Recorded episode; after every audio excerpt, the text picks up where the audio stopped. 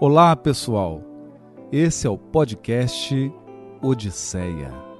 Um novo Ulisses, uma nova embarcação e uma nova jornada. Porque a vida é uma odisseia. Para falar dos seis pares de emoções, precisamos voltar um pouco no tempo e explorar a história dos seres vivos centenas de milhões de anos foram gastos para que os seres vivos pudessem satisfazer a duas necessidades prementes, fundamentais: a necessidade de sobrevivência e a necessidade de perpetuação da espécie. Era a seleção natural que o ambiente impõe desde tempos imemoriais a todos os seres vivos. Sobrevive aquele que possui o maior grau de adaptabilidade, aquele que desenvolve recursos para fazer frente aos perigos, às mudanças do meio ambiente. Portanto, todos os seres vivos se equipam e se aprimoram melhorando a sua habilidade de sobreviver. Vencendo predadores, vencendo perigos da natureza, vencendo imprevistos, vencendo mudanças climáticas, mudanças na superfície da Terra, enfim, todos os aspectos da mutação da matéria. Além disso, esses seres precisam preservar o patrimônio genético adquirido.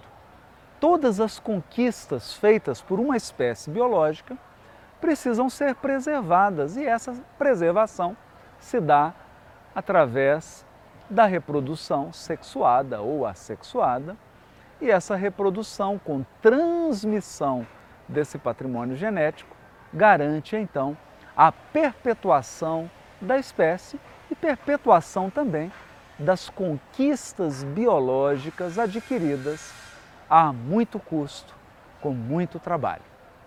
Uma dessas conquistas extraordinárias dos seres vivos é o cérebro.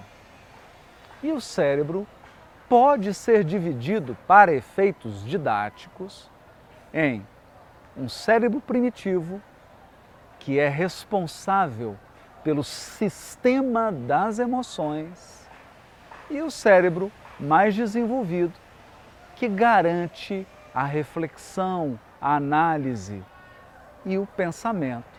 Mas ele surge nos hominídeos e depois, com todo o fulgor, com toda a beleza, no Homo sapiens. Esse cérebro primitivo, então, é responsável pelas emoções. As emoções são uma inteligência. Elas constituem uma inteligência acumulada ao longo de milhões e milhões de anos de evolução, lidando com o meio ambiente, lidando com os predadores, lidando com os desafios, lidando com os obstáculos, aprendendo a sobreviver e aprendendo a se reproduzir. Os seres vivos desenvolveram mecanismos de funcionamento cerebral que alteram automaticamente, imediatamente, toda a fisiologia dos seus organismos, preparando-os para a sobrevivência e para a perpetuação da espécie. Essa inteligência então bruta, essa inteligência ancestral que antecede o pensamento, a reflexão e o intelecto da espécie humana, essa inteligência é chamada de emocional ou emoções. As emoções, então, funcionam de modo automático. Nós não temos controle sobre o disparo da emoção. As emoções ocorrem independentemente da nossa reflexão, ou seja, de modo inconsciente, elas alteram a nossa fisiologia e, dependendo da emoção, o organismo se prepara para a ação exigida pelo estímulo externo. Portanto, nós temos sempre um estímulo externo que aciona essa inteligência veloz, extremamente rápida, e ela produz alterações fisiológicas que vão colocar o organismo vivo exatamente em condições de sobreviver, preservar a sua integridade e realizar a mutação, a variação que lhe dará vantagens evolutivas na seleção natural. Essas então são as emoções e a função das emoções na visão evolutiva trazida pelo grande americano, psicólogo teórico chamado Robert Plutchik, que desenvolveu a teoria psicoevolucionária das emoções. Depois, a neurociência, com todo o seu cabedal de pesquisas e investigações, desenvolveu de modo robusto, com base em experimentos cerebrais, a base para que hoje nós tenhamos uma compreensão muito mais ampla e muito mais profunda do fenômeno das emoções, que é um fenômeno que ocorre no cérebro, num conjunto de sistemas do cérebro chamado de sistema límbico ou sistema das emoções. Eu quero abordar então seis pares de emoções e a função de cada um desses pares para a evolução das espécies. Lembrando que o seu gatinho, o seu cachorro, um passarinho, todos os seres vivos possuem essas emoções num grau primitivo, em desenvolvimento, ou caminham para o desenvolvimento de outras emoções, para o aperfeiçoamento delas. Robert Plutchik, então, compreendeu que essas emoções ocorriam em pares, porque elas atendiam a funções polares, polarizadas. Elas se complementavam. E com essa complementação, elas garantiam a sobrevivência e a perpetuação da espécie. Nós vamos então tratar do primeiro par das emoções. O primeiro par das emoções é o medo e a confiança. Quando um ser vivo encontra um objeto ou um outro ser externo a ele, que é interpretado como ameaça ou como perigo, a emoção disparada automaticamente, inconscientemente, é o medo. Se o objeto ou esse outro ser é interpretado como apoio ou proteção, não mais ameaça, perigo, mas apoio e proteção, a emoção disparada é a confiança. Ora, se no cérebro é disparada a emoção medo, o impulso que surge naquele ser vivo é o impulso de proteger-se. Se a emoção disparada é a confiança, o impulso que é despertado naquele ser vivo é o de ser protegido. Você pode observar isso com seu animalzinho, com seu cachorrinho ou com seu gato. Se ele vive uma determinada situação, ou ele enxerga um objeto, ou entra no local um outro animal ou uma outra pessoa, e ele interpreta esse elemento externo como perigo e ameaça, inconscientemente o sistema límbico é acionado depois que as informações são captadas, o sistema límbico é acionado e o ser vivo tem um impulso de se proteger. Esse impulso de se proteger gera a ação de lutar ou fugir. Ele então luta ou foge daquele objeto ou daquele outro ser vivo. E assim ele obtém, com essas ações, a sua segurança. A segurança, a sua sobrevivência e a sua integridade corporal. Assim que funciona basicamente o mecanismo do medo. Por outro lado, se aquele objeto, se aquela pessoa ou aquele outro ser vivo é interpretado como um apoio, como uma proteção, o impulso no animal é de ser protegido e a ação que vai ser despertada é a ação de associar-se, de consorciar-se, de estarem juntos e unindo-se, associando-se àquele outro ser vivo, àquela pessoa, ou aquela, aquele objeto que, que, que constitui uma vantagem, esse ser vai garantir do mesmo modo a sua segurança, a sua integridade física, a sua sobrevivência e, portanto, a perpetuação da sua espécie. Medo e confiança, portanto, são dois polos de reações automáticas, inconscientes, que levam o ser vivo a adotar comportamentos, ações concretas que vão garantir a sua segurança. Esse é o primeiro par das emoções: medo e confiança. É por isso que no ser humano,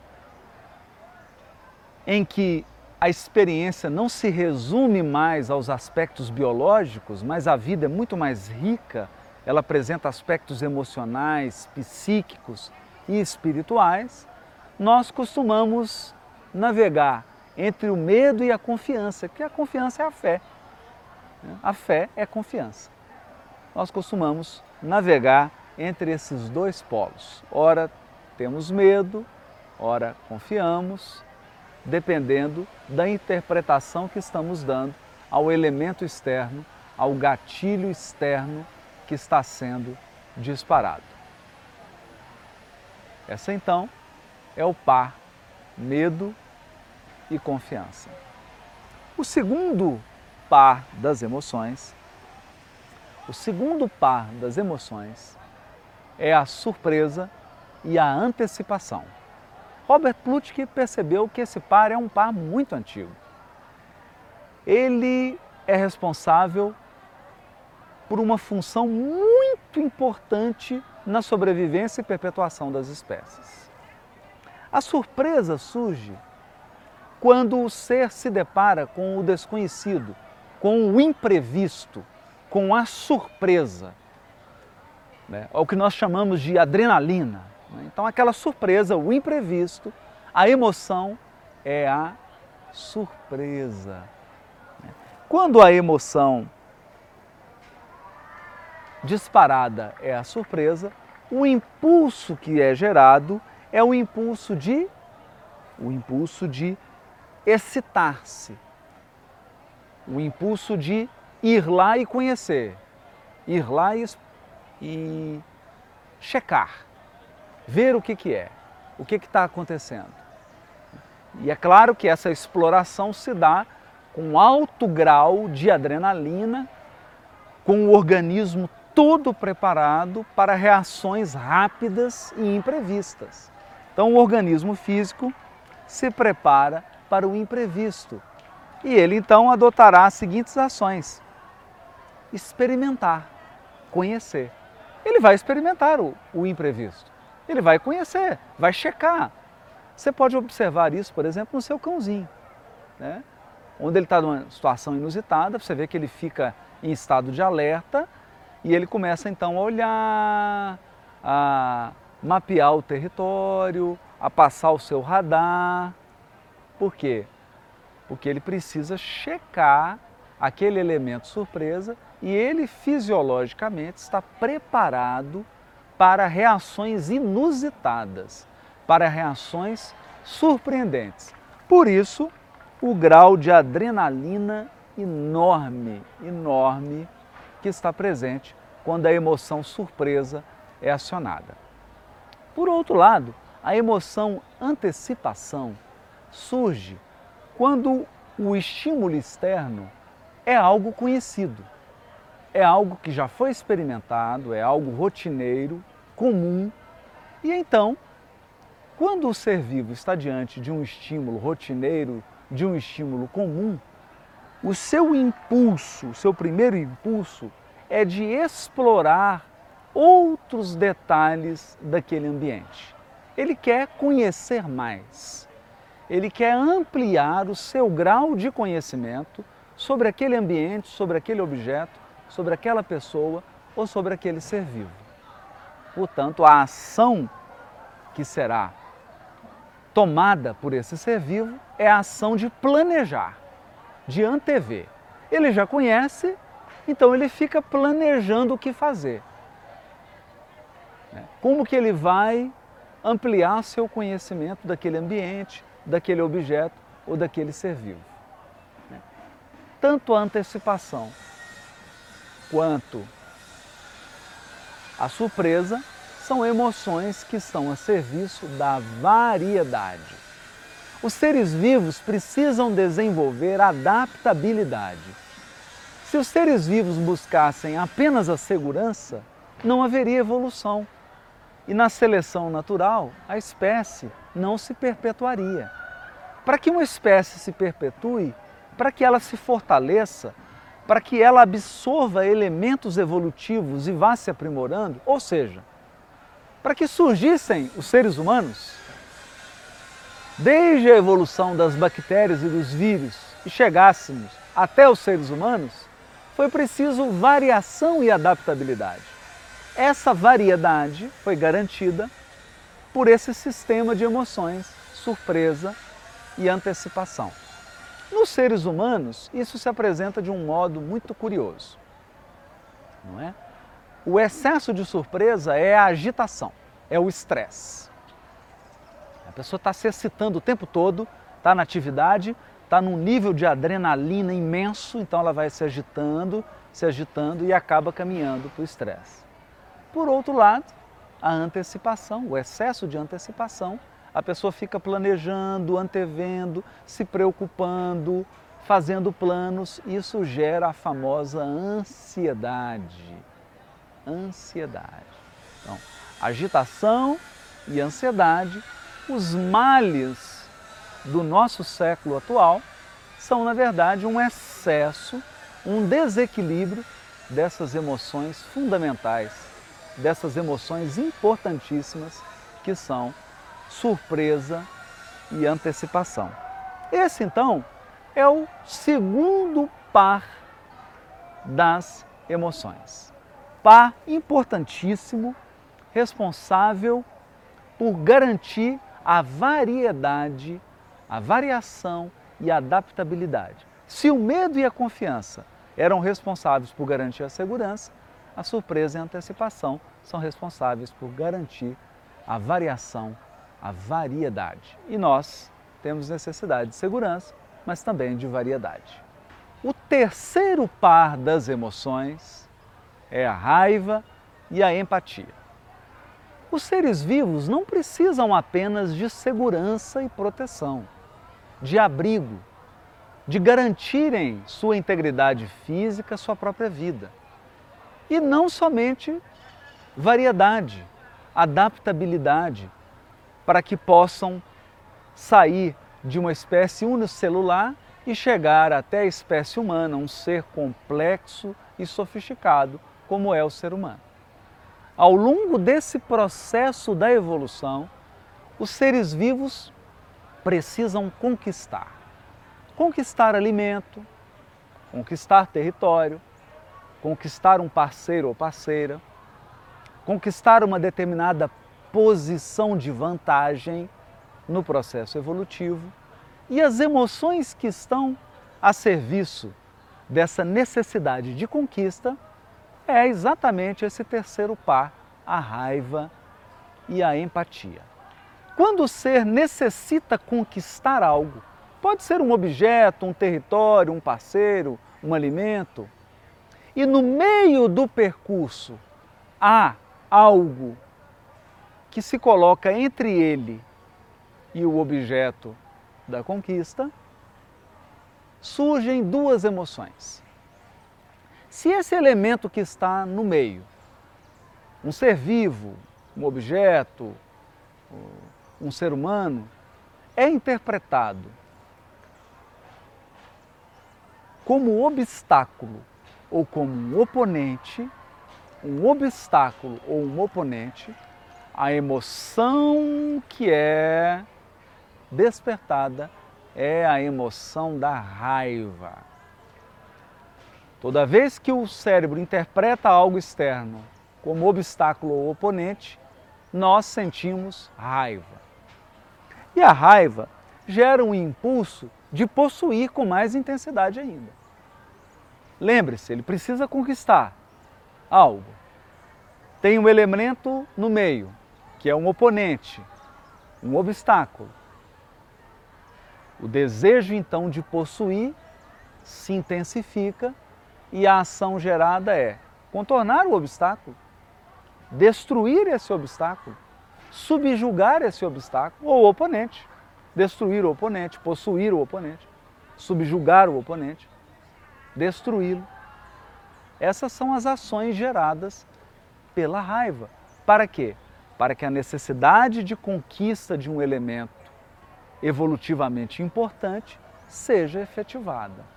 Por outro lado, se entre o ser vivo e o objeto que ele deseja conquistar está algo que é interpretado não mais como obstáculo, mas como um recurso ou como um aliado, não um obstáculo, um oponente, um recurso ou um aliado.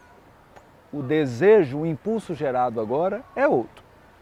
Não é apenas o de possuir, é o de permutar, de compartilhar. Ele vai permutar o recurso. Porque muitas vezes o recurso é tão importante, tão difícil de ser obtido, que ele não conseguirá sozinho.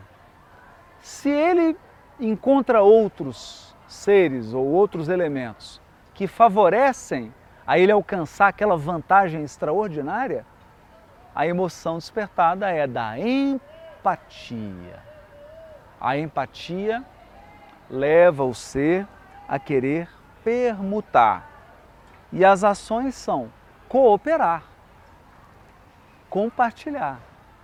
É isso que gera a emoção empatia. O comportamento de compartilhar e de cooperar para que a vantagem seja conquistada, para que aquele elemento seja integrado ao patrimônio físico ou psíquico daquele ser e ele alcance uma vantagem evolutiva. Vejamos então que nós temos dois polos aqui. Esse elemento que se interpõe entre o ser vivo e o objeto da conquista se for interpretado como oponente, a emoção é raiva. Se for interpretado como aliado, a emoção é empatia. E os comportamentos são totalmente diferentes. Mas essas emoções acionam, mudam a fisiologia e levam o ser à conquista almejada. Em nós, seres humanos, quando experimentamos raiva ou empatia, podemos examinar também qual gatilho está disparando essa emoção em nós, para que nós possamos ter um maior controle dessa emoção que foi despertada, a fim de que a nossa ação não seja uma ação puramente movida pelo emocional, pelo inconsciente. O quarto par das emoções é alegria e tristeza. É que os seres vivos não podem apenas viver da conquista. Eles precisam também ter um limite para a conquista. E esse limite é a necessidade de satisfação, de prazer, de curtir aquilo que foi conquistado. Então, nem só de conquista vivem os seres vivos, eles também precisam usufruir daquilo que foi conquistado. Esse usufruto do que foi conquistado é a satisfação. E as emoções que estão a serviço dessa necessidade de satisfação são a alegria e a tristeza. A alegria surge quando a situação, o objeto, é interpretado como completude, como, como plenitude. É? Se eu interpreto que está tudo bem, que está tudo preenchido, que está tudo resolvido, a emoção, você pensa, por exemplo, no seu cãozinho. Ele come a ração, come, come, come, come. Chega um determinado momento, se ele interpreta que está suficiente, está satisfeito, está pleno, está completo, a emoção é a alegria. Ele fica feliz. Então agora ele sente o prazer, o prazer de ter feito aquela ação, o prazer de ter feito todo aquele esforço. E ele vai querer preservar esse prazer. Porque a alegria gera esse impulso de prazer, o impulso de curtir. É? E o prazer gera duas ações muito interessantes. A ação de gozar, de usufruir, de aproveitar, né? e uma outra ação de querer perpetuar esse prazer e esse gozo. Ele não quer que esse momento passe. Ele quer que esse momento se perpetue, que esse momento se prolongue. Para quê? Para que ele atenda a sua necessidade de satisfação.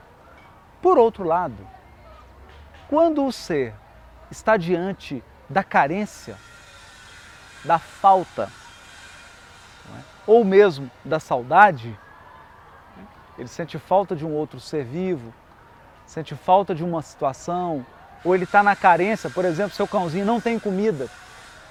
A emoção que é disparada é a emoção da tristeza. A tristeza é disparada pela falta, pela carência. E ela gera um impulso, não um impulso igual da alegria, que é o impulso do prazer. A tristeza gera o impulso de recuperar aquilo que foi perdido. O impulso de recuperar. Por isso que ela gera as ações de recuperar mesmo fisicamente. Então o ser vivo vai lá para buscar aquilo que ele perdeu, ou relembrar, reviver, que é o trabalho da memória.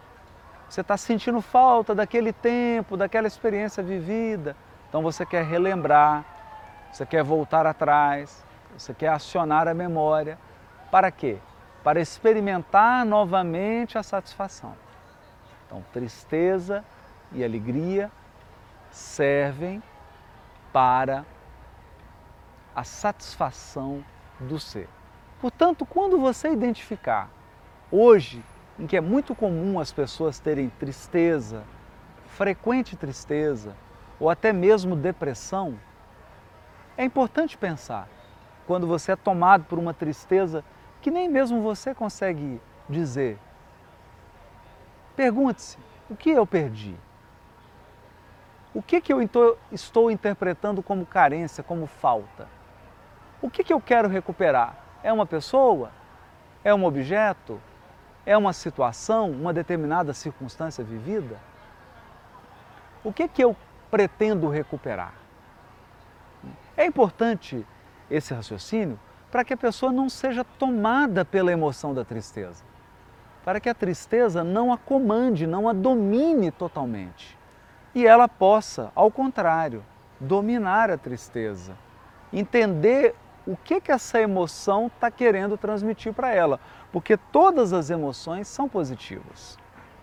Todas elas cumprem uma função biológica, todas elas têm um propósito na sobrevivência e na perpetuação da espécie. Esse então foi o quarto par das emoções. O quinto par das emoções é o par relevância e pertencimento. Relevância é o destaque.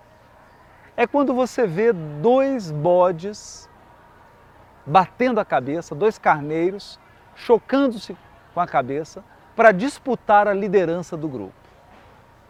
A emoção que está envolvida ali é a emoção de liderança, de relevância, de destaque, de se destacar. Por outro lado, quando você vê os animais caminhando juntos, a boiada ali, o gado todo juntinho, todo participando. A emoção biológica que está ali envolvida é a do pertencimento, é esse impulso para fazer parte do grupo, esse impulso gregário do ser vivo. O ser vivo, então, possui essas duas emoções fundamentais, essas emoções básicas. E qual a necessidade que está sendo atendida por essas duas emoções? Em ambos os casos, o ser vivo quer hegemonia.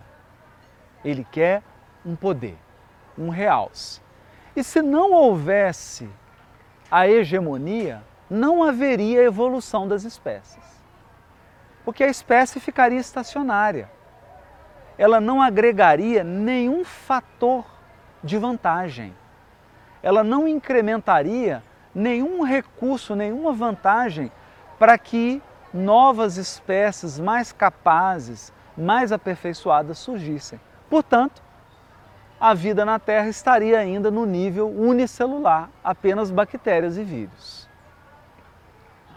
Então, essa necessidade da hegemonia é o que faz com que uma espécie se sobreponha à outra e vença na seleção natural.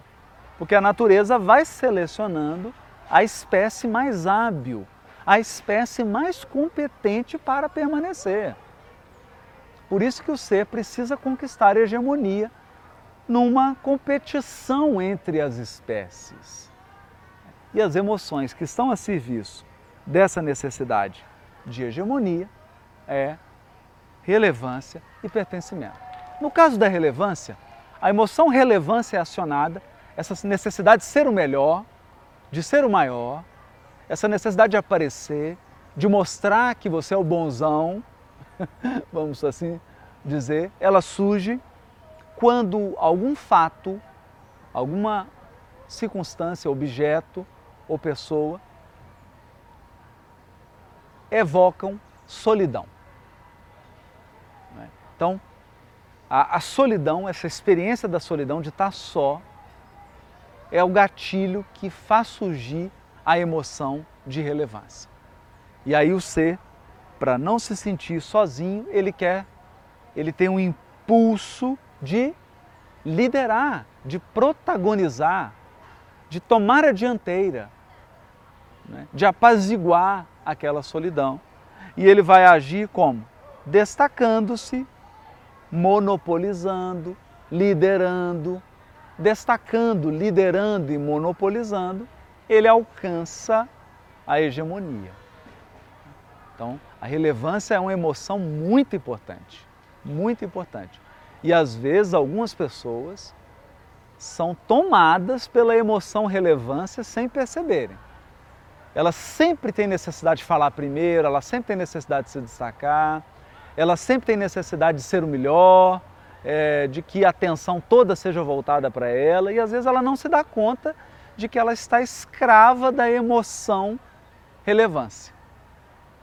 Ela não percebe isso. É importante que ela se dê conta, saiba como funciona essa emoção, para que essa emoção atue no nível saudável, porque ela é saudável. Se não fosse a emoção da relevância, nós não teríamos liderança.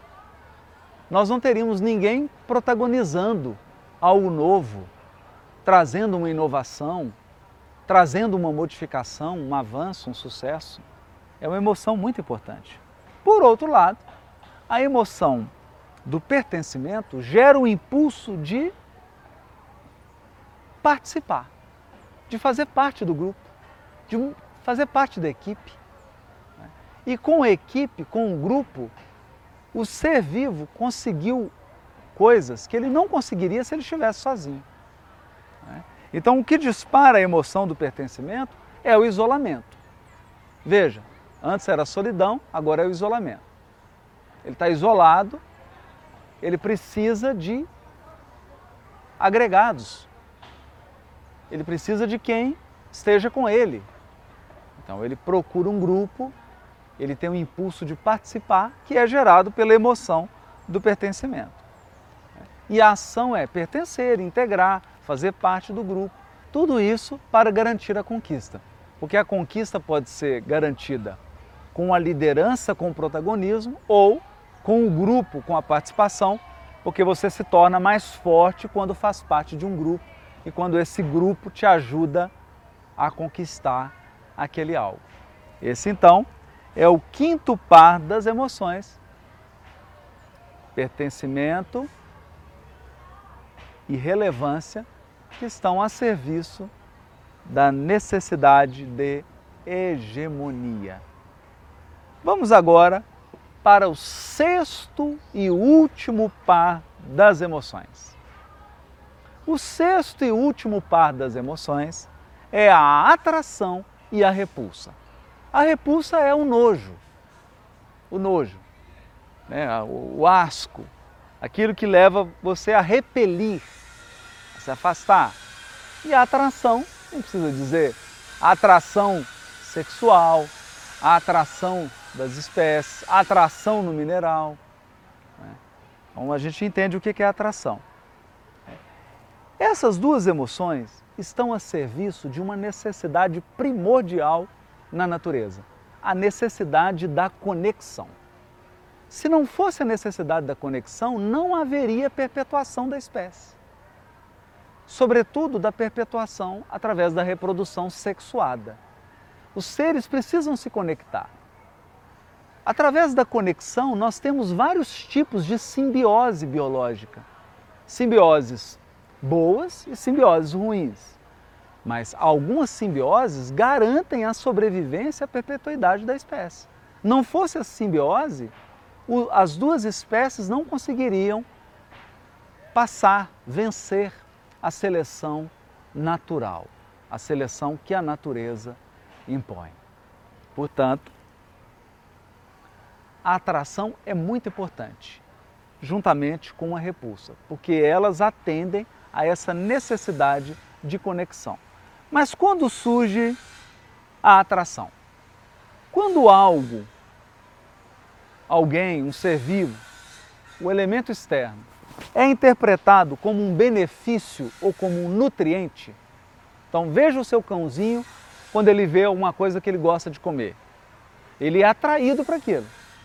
É atraído. Por quê? Ele interpretou aquilo como um nutriente. Qual que é o impulso que vai ser gerado? O impulso de absorver, é? de atrair. É? E a ação de aproximar-se, a ação de relacionar-se, se a atração é sexual, né?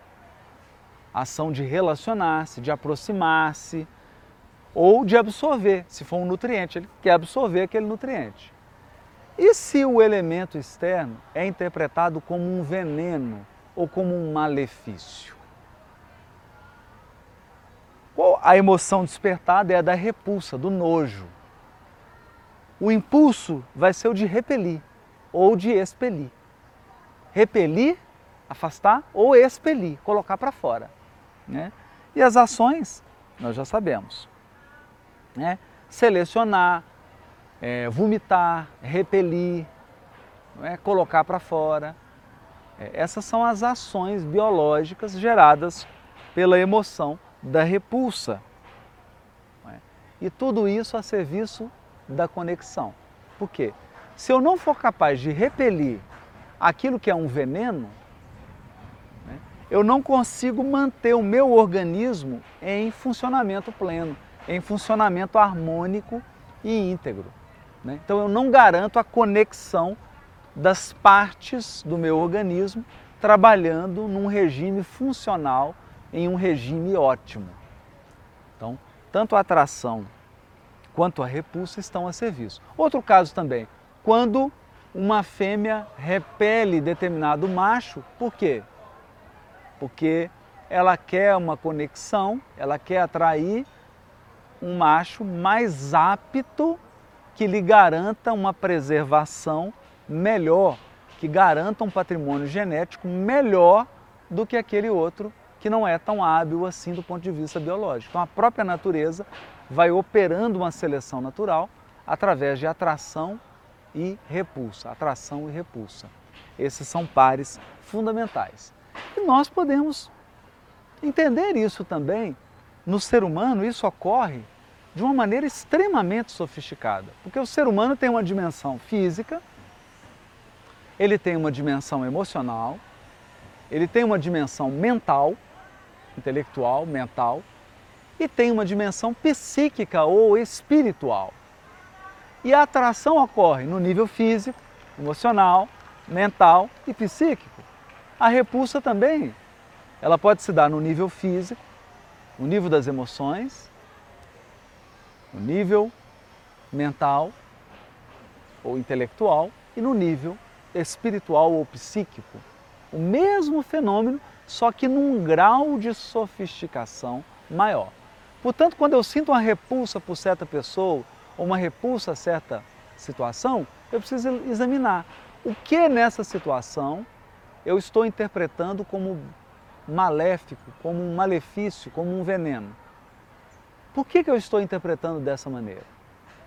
E quando eu descubro isso, eu vou entender por que, que a emoção que está sendo despertada em mim é a emoção da repulsa.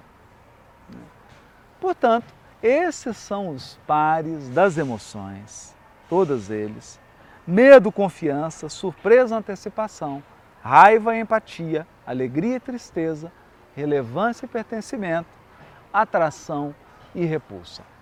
Essas emoções, elas se combinam de um modo muito especial. Elas podem variar em intensidade, então a raiva pode ser um pequeno aborrecimento e pode ser uma ira. É. Eu posso apenas derrubar o obstáculo, eu posso destruí-lo completamente. Então as emoções possuem um degradê, como se fosse uma cor. Essa é a ideia do Robert Plutchik.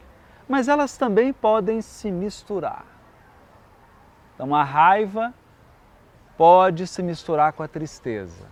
A raiva e a tristeza com a antecipação. Então eu tenho antecipação, raiva e tristeza. E a partir da mistura dessas emoções, dessas 12 emoções primárias, eu começo a ter emoções secundárias, terciárias, um conjunto imenso de emoções complexas, com um colorido muito especial, muito rico, que é feito dessa mistura. Em um próximo vídeo, eu prometo falar de algumas emoções secundárias. Essas são, por hora, as 12 emoções primárias trabalhadas por nós como o terceiro elemento do ser integral. Na minha metodologia dos, dos sete elementos do ser integral, um deles, o terceiro, é o equilibrista, aquele que aprende a equilibrar as emoções. E nós temos que começar por conhecer as 12 emoções primárias, como elas são acionadas, para que a gente consiga entender o funcionamento e a beleza de cada uma delas, a função de cada uma delas, a fim de que eu possa conquistar autonomia, independência, eu possa controlar as emoções e não ser controlado por elas. Pessoal, chegamos ao final de mais um episódio, mas a jornada continua. Você já se inscreveu no meu canal Haroldo Dutra Dias Odisseia? Já se inscreveu no Facebook Haroldo Dutra Dias? e no Instagram, arroba Haroldo Dutra Dias. Não se esqueça também do site haroldodutradias.com. Lá você acompanha todos os vídeos desse projeto Odisseia. O que você tem achado dessa viagem? Comente lá no Instagram também. Faça o seu comentário com a hashtag Odisseia. Eu terei o maior prazer em ler o seu comentário.